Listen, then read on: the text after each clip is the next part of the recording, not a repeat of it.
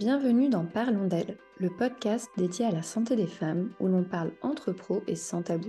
Je suis Alexia et avec Julie, nous avons créé la FAP, une académie en ligne pour accompagner les professionnels du sport et de la santé. Au cœur de chaque épisode de ce podcast, nous explorons diverses facettes de la santé des femmes. Nous croyons fermement en la puissance de la collaboration interdisciplinaire. Nous sommes convaincus qu'en rassemblant les connaissances de divers experts, nous pouvons offrir une meilleure prise en charge à nos patientes et clientes. Chaque épisode est une opportunité d'apprendre des conseils pratiques, de mettre en lumière l'importance d'une approche holistique et des informations précieuses que chaque professionnel pourra appliquer dans sa propre pratique. Découvre des interviews stimulantes avec des professionnels éminents de la santé féminine, ainsi que des partages d'expériences et des histoires inspirantes. Ensemble, construisons un avenir de santé féminine global, équilibré et interdisciplinaire. Gaëlle, merci euh, déjà d'avoir accepté notre invitation. Je suis ravie de te retrouver aujourd'hui.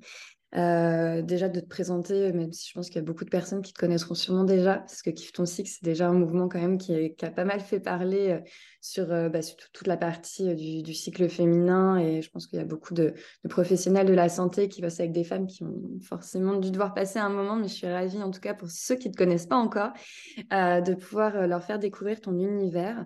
Avec grand plaisir. Merci Alexia, merci Julie de me donner la parole. Euh, donc, euh, bah, je suis Gaëlle Baldassari, effectivement la créatrice de Kiffe ton cycle. Ça s'invente pas, tout est dans le titre. Euh, et l'idée, c'est de transmettre un maximum d'informations et de connaissances aux personnes sur leur cycle menstruel, aux personnes qui vivent à côté de personnes qui ont un cycle menstruel sur le cycle menstruel des personnes en question, de façon à ce qu'on considère que le bien-être menstruel soit de nouveau la norme dans notre société. C'est vraiment ça le, le but absolu de Kiffe ton cycle. Trop bien. Et comment est-ce que tu en es arrivé justement euh, bah, à t'intéresser à ce sujet-là ou à te dire bah, je vais en faire mon métier, je vais vraiment, ça va. Enfin, c'est même pas un métier, c'est une mission de vie pour toi? Oui, un petit peu. Euh, bah, en fait, j'ai commencé par euh, travailler 15 ans dans la banque et avoir un cycle menstruel très absent, puisque j'ai un syndrome des ovaires polykystiques et j'ai été en aménorrhée pendant longtemps et donc, bah, jusque-là, moi, ça m'allait très bien, en vrai. je faisais tout pour faire oublier que j'étais une femme dans mon métier. Donc, ça m'allait très bien de ne pas être rappelée à l'ordre régulièrement. Et puis, bah, un jour, j'ai voulu avoir un enfant. Et là, pour le coup, j'ai compris que c'était quand même un peu compliqué quand on n'avait pas de cycle. Je suis passée par la procréation médicalement assistée. Et c'est là que j'ai découvert l'impact des hormones sur moi. Et je l'ai découvert parce que moi-même, j'avais des fluctuations d'humeur et d'énergie assez impressionnantes pendant le parcours de, procréation médicalement assistée. Et, j'en ai parlé aux médecins en me disant, bon, bah voilà, on va me répondre. Et les médecins m'ont dit, bon, non, il n'y a pas de raison, ça doit être juste le stress de vouloir un enfant. Et en fait, cette réponse-là a été fondamentale dans ma vie, a créé un tournant radical dans ma vie. Après être passé par un petit burn-out, après, parce que en fait, ce parcours de procréation médicalement assistée, il est lourd et il est impactant sur la vie, en tout cas sur la mienne, ça l'a été. après tout ça, quand je me suis remise, et puis quand je suis tombée enceinte, parce que ça a fonctionné, j'ai commencé à faire des recherches. Je me suis dit, OK, maintenant que tout fonctionne et tout est bon, et que je suis enceinte, j'ai commencé à faire des recherches pour comprendre quel était l'impact des hormones sur notre psychologie puisque c'était ça mon, travail de base. Et je me suis rendu compte qu'il y avait très très peu d'études. Donc j'ai commencé à prendre mon bâton de pèlerin, à contacter les chercheurs pour savoir ce qui se passait, etc. Et tout part de là. Voilà. Trop bien. Et justement, à quoi tu t'es heurté quand tu es arrivée? Parce que comme tu as dit, c'est un travail de... Enfin, y il y avait tellement à faire. Et à quoi tu t'es heurté par rapport aux, professionnels justement qui t'entouraient quand tu as commencé à t'intéresser au cycle et, justement au fait que c'était c'était absolument pas quelque chose où on pouvait mettre des règles très strictes et qu'en en fait il y a tellement de variétés euh, et voilà comment tu ça a été quoi la, réaction un petit peu des, des professionnels vers qui tu t'es tourné quand tu as commencé justement à chercher? Bah, en fait, il y a eu plusieurs réactions. Je dirais des réactions d'empathie, notamment avec les chercheurs que j'ai contactés, à qui je posais toujours la question, mais pourquoi vous n'avez pas tous les mêmes réponses? Et qui me disaient, en fait, Gaël, il y en a un, un Canadien qui m'a dit un jour, Gaël, on, trouve ce qu'on cherche. il va falloir que tu fasses avec cette donnée-là. Euh, sur le cycle menstruel, c'est tellement complexe qu'en réalité, les études sont peu fiables. On n'a pas beaucoup d'argent, ça veut dire qu'on fait des toutes petites cohortes. Ça veut dire qu'il va falloir trouver d'autres moyens aussi de consolider ce que tu vas trouver comme découverte. Et ça a été assez fondateur aussi, ça, parce qu'à partir de ce moment-là, je me suis dit, OK, très bien, je vais faire entrer dans ma besace plusieurs choses. La première chose qui va être effectivement les recherches qui existent, mais ensuite aussi euh, de l'empirique et de l'empirique avec du nombre.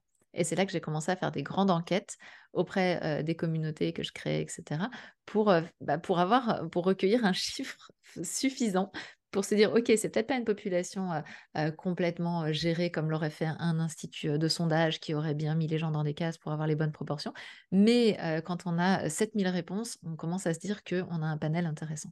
Donc voilà, c'est un peu ça les premières choses auxquelles je me suis heurtée. Et puis ensuite, il y a eu bah, les professionnels de santé que moi-même j'ai commencé à aller voir, pour moi, titre personnel déjà, où effectivement, il y avait deux types de réactions. La première qui était waouh, génial, je l'avais pas. Et alors là, des personnes qui deviennent rapidement très intéressées, avec des belles interactions, qui me parlent de ce qui se passe dans leur cabinet, etc. Et puis le deuxième type de réaction qui était mmh, bullshit, quoi. Enfin, n'importe quoi. qui est-elle pour parler de ça Voilà. Et vraiment, j'ai eu ces deux types de réactions-là. Bah, je, bah voilà, j'ai accueilli, je me suis pas battue avec ceux qui me disaient que c'était du bullshit parce qu'après tout, ils ont le droit de le croire et de le penser. Mmh. Et j'ai avant tout, je me suis concentrée sur tous ceux qui avaient envie d'en savoir plus et qui revenaient vers moi régulièrement. Avais, dans un des échanges qu'on avait eu, tu avais dit quelque chose qui m'avait beaucoup marqué, que j'ai envie de partager. C'était vraiment le fait que quand tu as repris les... ce qu'on nous apprend à l'école, au final, techniquement, tout est juste. C'est-à-dire que quand on fait un peu la, la biologie, le cycle féminin, euh, ce qu'on apprend à l'école, en, gros, enfin voilà, il n'y a rien de faux. Et, on a déjà beaucoup d'informations scientifiques par rapport à comment ça fonctionne. Sauf qu'à aucun moment, on va venir faire le parallèle avec bah, qu'est-ce qui est vraiment euh, qu'est-ce qui se passe dans notre corps. Et je trouve ça assez fascinant. Et je pense que tu dois avoir aussi pas mal d'exemples là-dessus. Cette différence entre bah, ce qu'on a appris avec les oestrogènes, etc., les différentes phases du cycle, et le fait qu'en fait, on ne se l'approprie pas forcément, on se dit, OK, genre, on apprend par cœur, on est capable de retranscrire, mais à aucun moment on se dit, mais en fait, ça, comment ça se retranscrit réellement sur moi, en fait? C'est exactement ça. J'ai retrouvé mon cahier de première. J'étais en, biologie, j'étais passionnée de biologie à l'époque, donc mes cours sont très bien pris pour cette matière-là. Et effectivement, tout y était la fluctuation de la température. Il parlait même de glaire cervicale. Enfin, vraiment, il y avait tous les éléments. Le seul petit, la seule petite chose fausse qui était, c'était qu'il n'était pas indiqué qu'on pouvait ovuler à un autre moment qu'à J14. Donc on reste sur des, dates très précises. Déjà, c'est peut-être la toute première graine de la réponse que je vais pouvoir te faire. C'est que effectivement, à partir du moment où on apprend qu'un cycle menstruel, c'est 28 jours et qu'on a vu la J14, et que dans la réalité, il n'y a que 13% des personnes menstruées qui vont faire cette expérience-là, ben, on se dissocie très très vite de ce qu'on a appris. Mmh. C'est-à-dire que moi, j'apprends un truc 28 jours, 14, nan, et puis je ne vis pas du tout la même chose. Et encore une fois, 13%, c'est pas la majorité, c'est une toute petite minorité de personnes qui vont avoir un cycle de 28 jours parce qu'on est vivante et c'est normal que ce soit fluctuant. Et donc, un cycle normal, c'est entre 21 et 35 jours. Et déjà, cette première information, elle va créer de la dissociation parce qu'en plus, les jeunes, euh, celles qui viennent juste d'avoir leurs règles, notamment dans les deux premières années, elles ont en général pas un cycle régulier. Donc, entre ce qu'on leur apprend et ce qu'elles vivent, c'est tellement, il y a un gap tellement monstrueux que très très vite le cerveau fait une magnifique dissonance cognitive pour dire ok non c'est pas moi qui suis bizarre, c'est juste le cours qu'on m'apprend et, c'est tout. Et en fait je fais pas le lien entre moi et le cours parce que déjà le cours est pas en train de me parler de moi. Ça c'est la première chose. Et puis la deuxième chose, c'est que malgré tout, aujourd'hui, les professeurs, et je leur jette pas la pierre pour la plupart, sont très gênés d'aborder ce sujet-là. Ils ont peur des questions gênantes, ils ont peur des gamins qui leur disent Ah, c'est la gênance en les regardant et en levant les yeux au ciel. Et donc, cette gêne-là va faire qu'ils vont créer encore plus de dissociation entre. En fait, ils vont créer un cours totalement aseptisé dans lequel on va à aucun moment dire Mais vous avez regardé votre bassin, à quel endroit ça se situe? Juste faire baisser les yeux aux enfants pour voir la zone dans laquelle ça se situe. C'est énorme. Moi, j'ai présenté euh, ma maquette, j'ai plein de maquettes d'utérus, etc., à ma petite nièce hier, tu vois, j'en ai une nouvelle qui est arrivée. Et je lui dis, mais tu sais où il est ton utérus? Et, elle me dit non. Et du coup, j'ai regardé mon ventre à moi et je lui dis, bah tiens, le mien, il est juste à cet endroit-là. Et donc, je lui ai montré au niveau du pubis, etc. Et donc, elle, elle a regardé aussi son ventre très naturellement. Et ce geste-là, il n'est pas fait en cours. Mmh. Et donc, on ne peut pas réintégrer à l'intérieur de nous. Et je pense que c'est là où ça va être important, c'est de ne pas partir du principe que les personnes savent. Il y a tellement de méconnaissances sur le cycle menstruel qu'il va falloir réintégrer ce schéma-là à l'intérieur des personnes, même qui le vivent. Ouais, totalement, de les sensibiliser. Et justement, par rapport à ça, euh, comment est-ce qu'en en tant que professionnel de la santé, justement, tu vois, que ce soit on a public qui est plutôt bah, kiné, coach sportif, sage-femme, comment est-ce qu'on peut sensibiliser les personnes euh, à davantage s'observer, s'écouter? Est-ce que tu as des conseils par rapport à ça sur comment est-ce qu'on les met sur cette voie-là? Oui, complètement. Écoute, il y a un truc tout simple de base qui est de poser la question. À partir du moment où on pose la question à la personne, savoir euh, comment ça se passe dans votre cycle menstruel, en général, la première réponse, c'est bien. faut pas s'arrêter à ça. Le bien, il veut dire je gère. Et le je gère veut dire je m'en sors comme je peux. Et pour certaines, elles gèrent en prenant des, des, antidouleurs euh, tous les mois, elles gèrent euh, en étant en PLS, elles gèrent. Voilà. Donc le bien, dans l'idéal, c'est de ne pas s'arrêter à ça, mais déjà de commencer par poser la question comment ça se passe. Et puis la deuxième chose, c'est de dire tiens, est-ce que tu as, repéré qu'il y avait des fluctuations euh, d'humeur, d'énergie, des changements dans ton entraînement en fonction du, métier que vous faites Mais est-ce que tu as repéré qu'il y avait des, changements tout au long de ton cycle? Et si oui, est-ce que tu as commencé à les noter ou les observer? Et le simple fait de planter des graines en posant des questions, plutôt qu'en disant ça serait vraiment important de suivre ton cycle. en posant des questions, bah, ça va permettre d'activer les, les, circuits neuronaux qui donnent envie de s'intéresser. En fait, moi, on me pose une question, je n'ai pas la réponse peut-être sur le coup, je vais, je vais pas faire grand-chose. Et puis au fur et à mesure, je me dirais quand même, j'aimerais bien avoir la réponse et je vais commencer à observer. Donc voilà, la première chose qu'on peut faire, c'est planter des petites graines comme ça, euh, de dire, tiens, est-ce que tu as, repéré euh, qu'il y avait des changements euh, Tu as repéré quoi comme changement Est-ce que dans ta pratique sportive, tu vois que tu as, des, moments où, tu n'as pas tout à fait la, même façon de penser ce qui est en train de se passer, alors qu'il se passe la même chose? Est-ce que voilà, des petites graines qu'on peut planter comme ça? Ou alors aussi relever des choses si c'est des personnes, si, si vos clientes ou patientes, vous les voyez régulièrement, pouvoir vous-même relever, tiens, j'ai l'impression que l'énergie a sacrément changé, est-ce que tu en es où ton cycle Des choses comme ça? Totalement, et justement par rapport à ces fluctuations d'humeur et d'énergie, qui sont quand même clés par rapport euh, au cycle féminin, est-ce que tu pourrais euh, nous en dire un petit peu plus pour les personnes qui ne maîtrisent pas euh, forcément bah, le cycle Qu'est-ce qui se passe et qu'est-ce qui fait qu'il y a des fluctuations qui peuvent être, en fonction des personnes, quand même très importantes, à la fois sur l'humeur, l'énergie, justement? Ben en fait, on va avoir des fluctuations hormonales, hein, tout simplement, pendant le cycle menstruel. Et les hormones, on nous a fait penser qu'elles étaient là juste pour nous reproduire, mais non, en fait, elles ont vraiment un impact sur toute notre biologie. Et c'est elles qui vont créer des fluctuations d'humeur et d'énergie, mais aussi de réactions tissulaires. Hein. On ne va pas avoir les mêmes réactions en fonction des, cocktails hormonaux. Donc, les hormones qui vont être à la manœuvre pendant notre cycle menstruel, c'est les œstrogènes. Alors les oestrogènes, ils fonctionnent un petit peu comme la pédale d'accélérateur du corps. Ils mettent tout en mouvement, ils mettent tout en action, mais ils créent aussi de l'expansion. Donc c'est eux qui, par exemple, quand ils sont en trop grande quantité, vont aussi euh, générer la, rétention d'eau, par exemple, des choses comme ça. Donc c'est vraiment l'expansion. Les, oestrogènes, moi j'aime bien dire les pédales d'accélérateur du corps et, l'expansion. C'est celle qui nous met en mouvement. On va avoir euh, la testostérone. La testostérone, on a un pic notamment au moment de l'ovulation. Euh, et on a, c'est pas un pic, mais on a de nouveau, elle est de nouveau dominante parce que les autres se sont effondrés juste avant les règles. Et la testostérone, elle va nous pousser dans, l'interaction sociale, euh, la confiance en soi, et elle va donner un, voilà, un petit boost d'envie d'y aller, quoi, et d'interagir, puisque euh, bah, elle est là notamment pour, pour nous suggérer de nous reproduire. Donc, voilà, et puis ensuite, on va avoir la progestérone. La progestérone, comme son nom l'indique, c'est une hormone progestation, donc qui prépare le corps à la gestation. Et donc, euh, bah, cette hormone, elle fonctionne un petit peu comme la pédale de frein du corps. Elle va nous inviter à nous ralentir, à nous poser. Euh, elle est anxiolytique aussi. Euh, souvent, on va considérer qu'en période prémenstruelle, il y a beaucoup d'anxiété, mais on va le voir ensemble derrière que la, progestérone, elle, est accusée à tort de créer cette, cette anxiété puisqu'elle crée effectivement une forme d'anxiété sociale, mais elle est anxiolytique sur le reste des, interactions. Et donc la progestérone nous invite à nous ralentir. Alors qu'est-ce qui se passe pendant le cycle? Une fois qu'on a vu ces trois hormones-là Eh bien, il va y avoir des fluctuations de cocktails hormonaux tout au long du cycle. Alors moi, j'aime bien utiliser, je ne sais pas si tu veux que je la présente, Alexia, la métaphore du surf. Totalement, oui, parce qu'après, je, voulais euh, je voulais, enfin, ça faisait partie des, questions que je voulais te poser sur comment est-ce que tu en étais, en étais venu à utiliser la métaphore du surf, mais du coup, utilise la, la métaphore. la présente et puis après on en parle. Exactement, totalement. Donc en fait, on, donc, moi, ce que j'ai remarqué, c'est que le cycle menstruel, il fonctionne comme une vague. Donc à chaque vague succède une autre vague, succède une autre vague. On va en vivre à peu près 500 dans une vie. C'est pas rien, 500. Et, euh, ces 500 vagues, bah, il y en a certaines qui vont vivre des petites vaguelettes, d'autres qui vont vivre des tsunamis littéralement, et puis d'autres beaucoup plus nombreuses qui vont alterner entre des petites vaguelettes, des vagues un peu plus fortes, et puis de temps en temps, allez, un tsunami parce qu'il s'est passé quelque chose.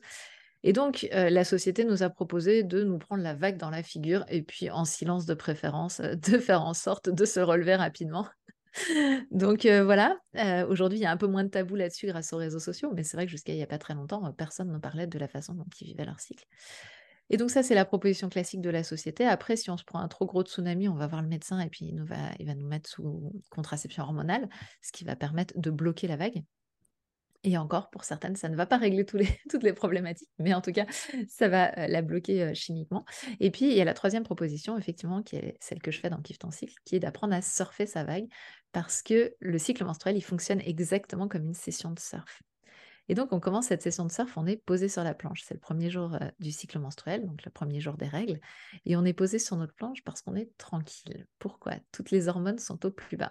Œstrogène et progestérone se sont effondrés. C'est ça qui a déclenché euh, l'apparition des règles.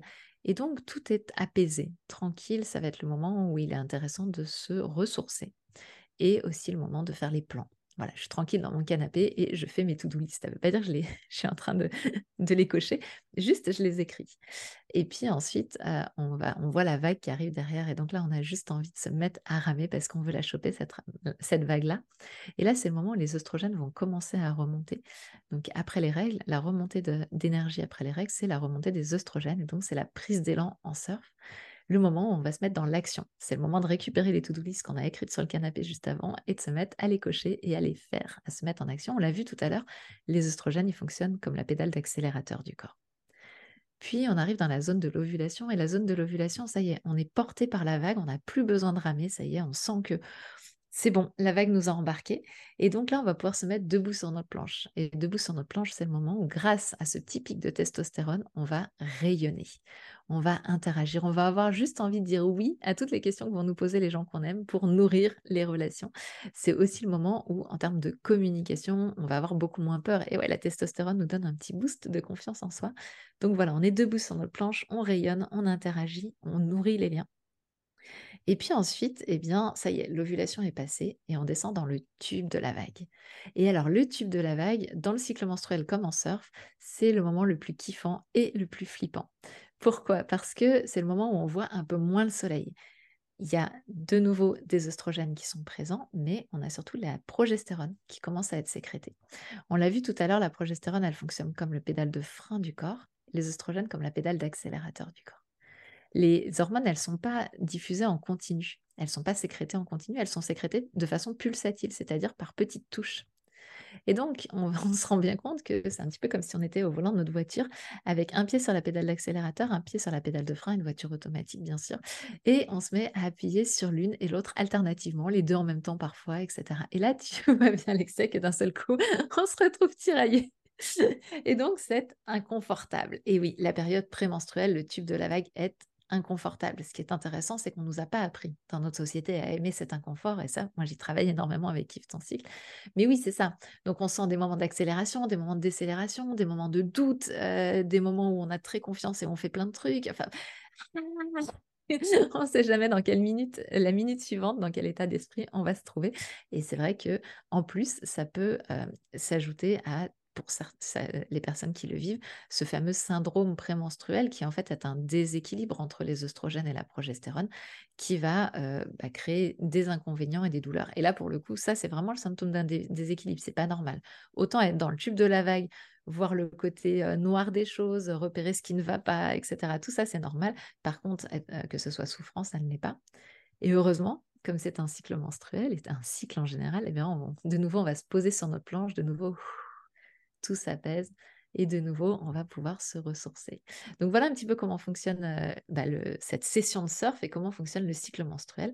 On passe par ces différentes énergies. Alors là, c'est une grande caricature que je viens de faire. Il est complètement possible de vivre autre chose, mais ce qui peut être intéressant, c'est de se dire, tiens, et moi, quand est-ce que je suis debout sur ma planche, et moi, quand est-ce que je me sens dans le tube, etc., en fonction de chaque personne. C'est top comme analogie. Et justement, du coup, comment euh, t'en es venu à utiliser cette, euh, cette métaphore du surf? Bah, en fait, moi, je faisais partie des personnes qui galéraient vraiment avec les, les archétypes qui nous sont souvent présentés pour représenter le cycle. Euh, la, jeune fille, euh, la mère, donc l'enchanteresse et la sorcière. Et, et, en fait, je faisais partie de celles qui ne savaient jamais où mettre lesquelles. j'étais pas hyper à l'aise avec ça. Et en plus, je me rendais compte que ça crée pas mal de résistance parce qu'en fait, ça parlait tout de suite d'un état d'esprit un peu New Age qui parle à certains, qui va pas parler à d'autres. je me rendais compte, notamment les jeunes n'adhéraient pas du tout, du tout à, cette présentation des choses. les saisons, j'ai trouvé, je trouvais que c'était la, la, métaphore qui me parlait le plus. Donc, quand on est posé sur notre planche, c'est en hiver et puis voilà, debout sur la planche, c'est en été et puis printemps et l'automne pour les deux autres. Et ça me parlait énormément, sauf que moi, je suis très, très influencée par les saisons dans ma vraie vie. C'est-à-dire que moi, en été, je ne suis pas la même personne qu'en hiver, clairement. on a deux personnes différentes. Et donc, avoir mon été du cycle dans mon hiver de, de l'année, etc., je m'y paumais complètement et je trouvais que je n'avais pas, du coup, un vocabulaire facile à utiliser parce que je suis qui quand je suis en été, mais pas tout à fait en été, tout ça. Donc, je ne trouvais pas vraiment ce vocabulaire-là. Et c'est vrai que j'avais envie de détacher un petit peu cette présentation du cycle menstruel de tout ce qui était représentation du féminin sacré, parce que ça parle à certains et ça parle pas à d'autres, de tout ce qui était aussi, comment dire, on va mettre un jugement dessus. Par exemple, certaines personnes détestent déjà l'automne. Alors, si j'utilise le mot automne pour présenter la phase prémenstruelle, bah du coup, les gens vont tout de suite mettre leurs a priori. Il y a peu de gens qui se disent a priori, je déteste la prise d'élan en surf. Donc, ce que je trouvais génial, c'est que là, on arrivait sur une métaphore qui euh, était dénuée d'a priori euh, bon, bah, sauf pour ceux qui, ont peur de l'eau, mais on ne peut pas faire le parfait, on est d'accord. Mais on était sur quelque chose qui, a priori, était dénué de toute interaction avec des croyances, qui était dénué de tout a priori et qui pouvait parler aux plus jeunes comme aux plus âgés, d'autant qu'on peut ne jamais avoir fait de surf et pour autant comprendre cette métaphore. C'est terminé pour l'épisode du jour, on espère qu'il t'a plu. N'hésite pas à nous laisser un commentaire ou à le noter et on te donne rendez-vous la semaine prochaine pour un nouvel épisode.